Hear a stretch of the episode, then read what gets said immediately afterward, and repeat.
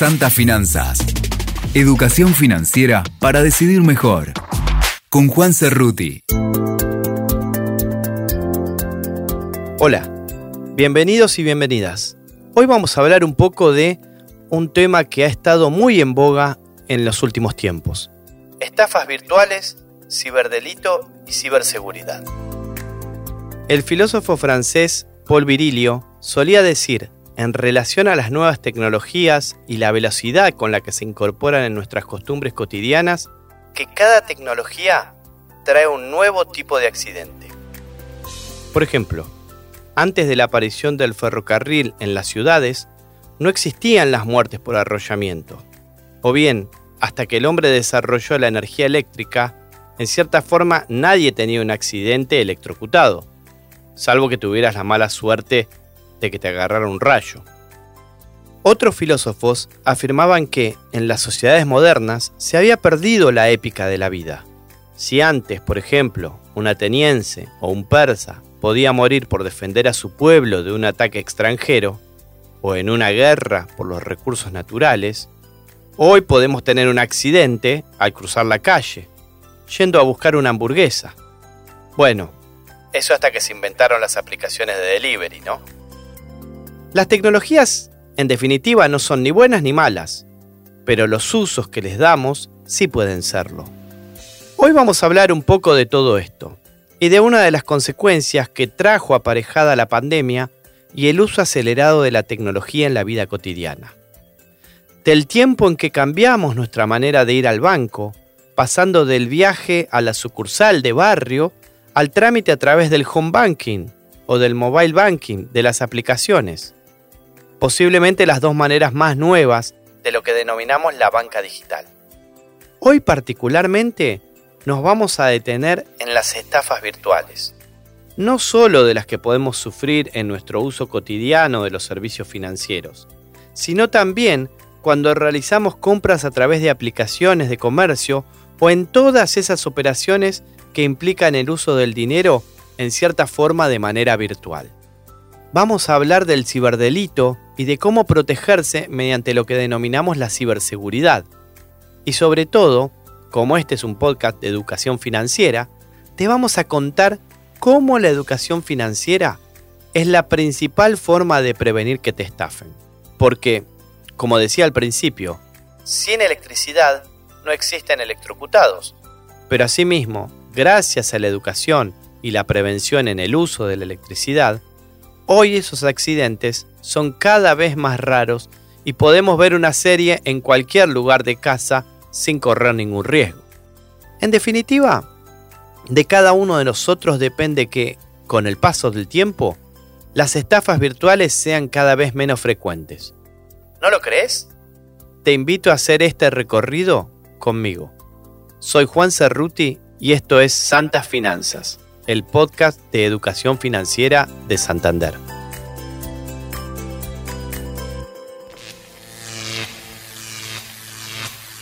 Lo primero que nos tenemos que preguntar es, ¿qué es una estafa virtual? Bueno, como te venía contando, los servicios financieros y los canales de comunicación a través de medios digitales se extendieron por razones tecnológicas y cobraron especial relevancia en la vida cotidiana de las personas. Hoy, en 2021, el 83% de las ventas u operaciones, por ejemplo, que realiza Santander, esto es seguros, tarjetas de crédito, préstamos, transferencias, ya se realizan por canales automáticos. En este contexto, podemos leer, por ejemplo, en la página del Banco Central de la Argentina, que se llaman estafas virtuales a todas aquellas nuevas modalidades de estafas y fraudes, perfiles falsos en las redes sociales de los bancos, comercios y entidades, llamadas telefónicas falsas, mensajes de texto de WhatsApp y correos electrónicos también, que hay varios, engañosos para obtener datos personales y bancarios que permiten mediante este engaño realizar luego lo que es un delito económico. El desafío para las personas es poder diferenciar el contenido falso del verdadero y tomar conciencia de que es fundamental la responsabilidad y el compromiso personal para proteger la seguridad de tu información y tus bienes. todos tenemos un rol importante en esta problemática. Los bancos, por un lado, desarrollando cada vez mejores canales de atención e incorporando medidas de seguridad. Por caso, en Santander, incorporamos hace tiempo atrás una línea directa de denuncias de estafa las 24 horas. El Estado también tiene un rol muy importante, con leyes y con el trabajo de la policía informática a los ciberdelincuentes y finalmente, obviamente, cada uno de nosotros, aprendiendo algunas cuestiones simples y universales para no caer en dichas trampas y estafas.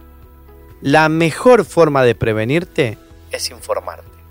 Y sobre todo quiero que tomes en cuenta esto. Lo más importante es que nunca, nunca entregues tus datos personales y claves bancarias o de cualquier otro tipo a extraños, ya sea personalmente, por teléfono o por internet. Ten en cuenta que nuestra clave personal de home banking, de nuestros correos o de cualquier otro acceso a cuestiones de nuestra vida privada es en cierta forma como la llave de la puerta de tu casa o de tu departamento. Nadie la deja puesta del lado de afuera de la puerta, salvo por error. Y nadie, en cierta forma, en su sano juicio, se la entregaría al primero que se la pide por la calle. Tus claves son la llave de tu dinero. Esa es la primera regla de oro de la prevención del ciberdelito. No entregar a nadie tus datos personales o claves. Los bancos, entidades públicas o empresas de comercio no te los van a pedir nunca. Veamos ahora cuáles son los tipos de estafas más comunes. Mira, desde hace algunos años en Santander tenemos un sitio web de información y prevención denominado Opera Seguro. Ahí podés encontrar recomendaciones sobre cómo elegir y cuidar tus claves bancarias, cómo proteger tu computadora personal o cómo evitar las distintas formas de estafas. Ahí vamos a mencionar a las principales, pero yo acá te lo voy a adelantar. La primera, la más difundida, seguro que alguna vez escuchaste hablar de ella. El phishing. ¿Qué es el phishing? Mirá, es, en cierta forma es una ingeniería social puesta al servicio del robo de datos. ¿Te habrá pasado alguna vez que recibís un correo electrónico ofreciéndote un producto novedoso de forma gratuita, o bien anunciándote que ganaste un sorteo, o que el banco te pide que renueves tus claves ingresando a un link? Muy probablemente, por no decir casi seguro, eso es falso. Se trata de un correo electrónico que aparenta ser legítimo, pero en definitiva su verdadero fin es que respondas brindando datos personales y confidenciales para luego con ello cometer el delito. Otra estafa muy habitual es la que llamamos smishing. ¿Qué es el smishing? En este caso se trata de la ingeniería social de los delincuentes que se enfoca en engañarte con mensajes de texto a través de cualquier celular o dispositivo electrónico, intentan que les brindes tu clave o datos sensibles que permitan llegar a ella. Todo este tipo de estafas, en definitiva, apelan a la emocionalidad, a esos 5 segundos de desconcierto que tenés cuando recibís un mensaje que, por ejemplo, dice que si no cargas tus datos urgentes, tus tarjetas de crédito van a dejar de funcionar o que no vas a poder disponer de tus fondos justo cuando lo necesitas mañana para salir con tus amigos. Hay un tipo de estafas que suele involucrar a los cajeros automáticos y a los comercios. Escucha bien esta. Se llama skimming y es cuando se roba tu información de tarjetas de crédito o de débito en el momento de utilizarlas en los cajeros o al pasarlas por un postnet, mediante dispositivos discretos colocados por los delincuentes en distintos lectores de tarjetas, que en la jerga se llama pescadores. Gracias al avance tecnológico y la incorporación que hicieron los bancos de la tecnología contactless, que permite no perder de vista tu tarjeta cuando haces un pago, y a que no tengas que pasarla por un lector de tarjeta ya que solamente la apoyás y con eso basta, este delito creemos que pronto va a desaparecer. Por último, hay una modalidad de llamada phishing. ¿Qué es el phishing? Ten en cuenta esto. El phishing apunta a generar un engaño a través de un llamado telefónico obteniendo así información delicada sobre vos. Nunca brindes información por teléfono a un extraño o a una persona que diga pertenecer a una empresa o a un banco. Menos que menos si te lo pide de forma urgente, sin previo llamado tuyo o necesidad. Tampoco seas explícito en las redes sociales contando que tenés un problema. ¿Por qué? Porque los estafadores están pendientes de estas situaciones y pueden intentar llamarte para realizar una estafa. Trata de usar siempre canales privados de comunicación con las empresas o con los bancos. Y ahora quiero hablarte tal vez de lo más importante, a donde queremos llegar. ¿Cómo podemos prevenir que nos estafen?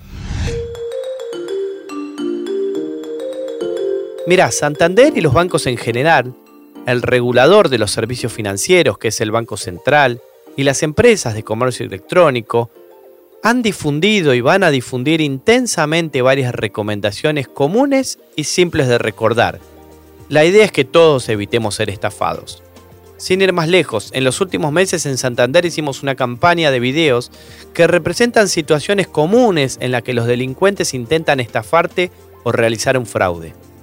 Podés verlos en nuestro canal de YouTube, pero yo te voy a contar ahora algunas recomendaciones que en serio te van a ayudar a no caer en la trampa de los delincuentes. La primera, casi como una ley universal, un mandamiento te diría, nunca un banco te va a solicitar que ingreses tus claves, datos de tarjetas de coordenadas, códigos confidenciales o token a través de un email, de redes sociales, telefónicamente, tampoco por cadenas de WhatsApp o por SMS. Esos datos son siempre personales y secretos. Nunca brindes tus claves a nadie. Por otro lado, ningún canal de un banco te va a solicitar completar todos los datos de tus tarjetas o cuentas, menos aún si esos datos son solicitados con urgencia. Cuando diga banco, esto corre también para empresas de comercio, organismos oficiales o cualquier tipo de entidad. Pero te voy a dar una segunda recomendación. Las redes sociales de los bancos y las principales empresas de comercio tienen una tilde de validación.